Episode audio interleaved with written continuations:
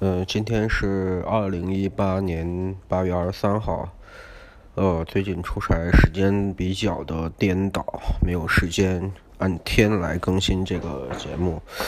呃，但是呢，我也觉得这是一个好的时机，可以尝试一下，呃，不规则的更新节目，让自己的很多的想法和观点更有一些组织。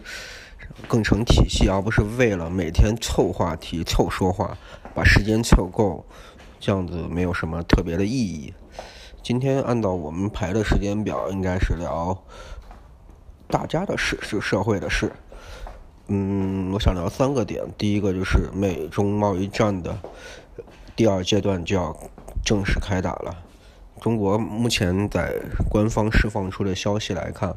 没有任何想松动的迹象。但是，与我对中国目前经济的真相的一些了解，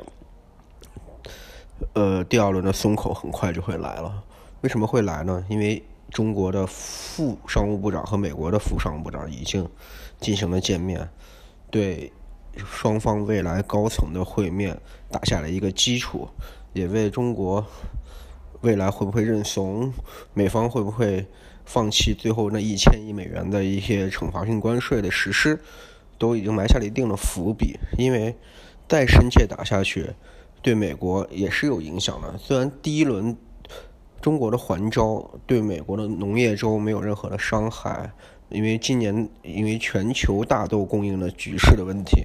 造成了美国的大豆农其实没有受到实际性伤害，但是美国的商会组织。在政治上是极右的，是右的，他是共和党的主要的资助者，同时也是民主党右派的一个资助者。他对特朗普中期选举是有一定影响力的，所以他们在这个时间表态，对中美贸易战的担忧是有一定可能性左右美国基本的一个策略的。美国对中国是有战术无战略。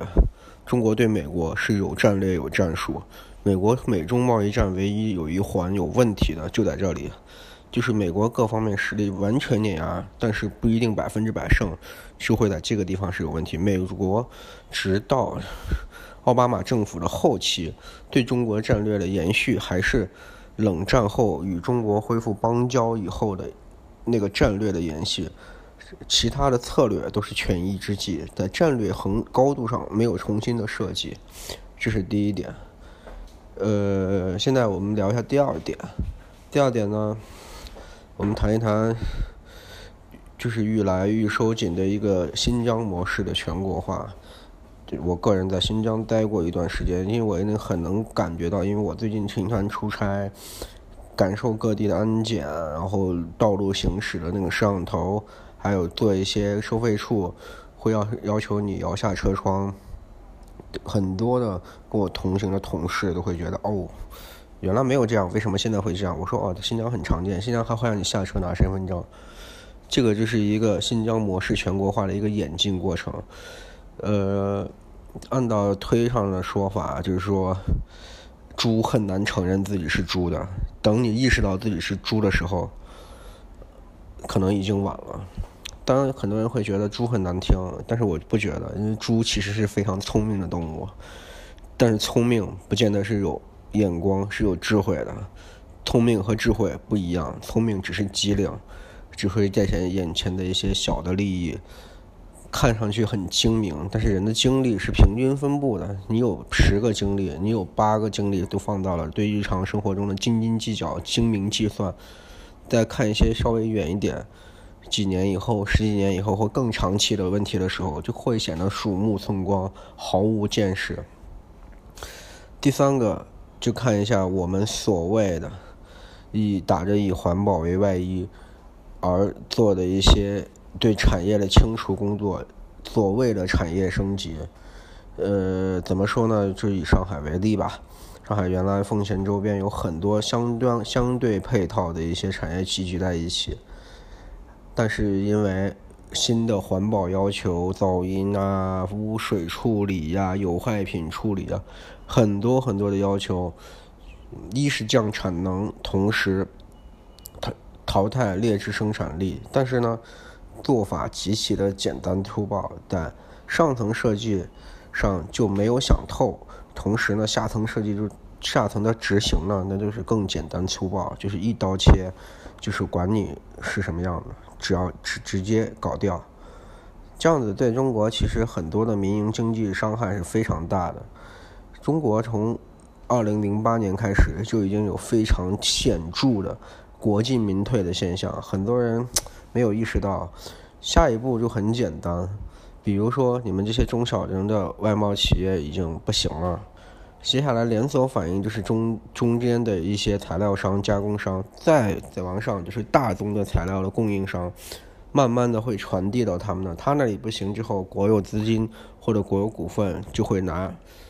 以以债权换股权，比如说你欠中国银行的钱。你现在企业经营有困难还不起怎么办？不会让你拖，直接告诉你，你现在百分之五十的股份是我的了。这就是完成了一个新的一轮的国有化。我一直是主张的，中国以后就是会向金三化演进，慢慢的都会有。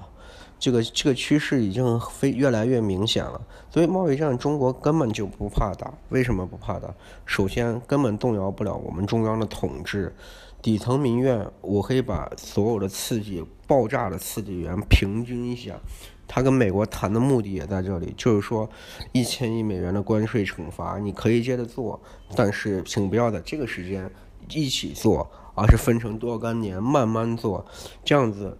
可以平摊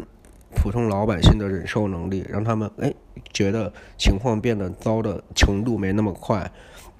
慢慢适应新的环境，同时呢，这些民营企业或者一些中小型企业抗压能力本来就很差，现金流已经已经完蛋了。这时候国家的资金，反正国内的银行的钱都是自己印的，同时还有债权换股权这种伎俩，把你的资产收购了，既情既合情又合理又合法，这些政策上实施的更加的巧妙。特别是广泛的范围内，现在不像大家想象的会什么打土豪分田地，然后强制公私合营这种在建国初期显得很多的一些手段，现在看来很蠢的一些手段。但是呢，他们会在政策设计上，为了达到同样的目的，让国进民退，就会使用一些更巧妙的，包括房地产的空置税、遗产税，还有房产税这一些的。这税种的调节，让一切变得依法治国，同时又完成了高层设计的一个办法，就使得说，不仅大宗商品、原料都在国家控制之内，而且包括中小企业相当一部分有资产质量的，也是在国有控制之内。下一步就是党组进入了，嗯，这些大家看上去很远，但是我觉得。眼瞅着就在今天，就在现在。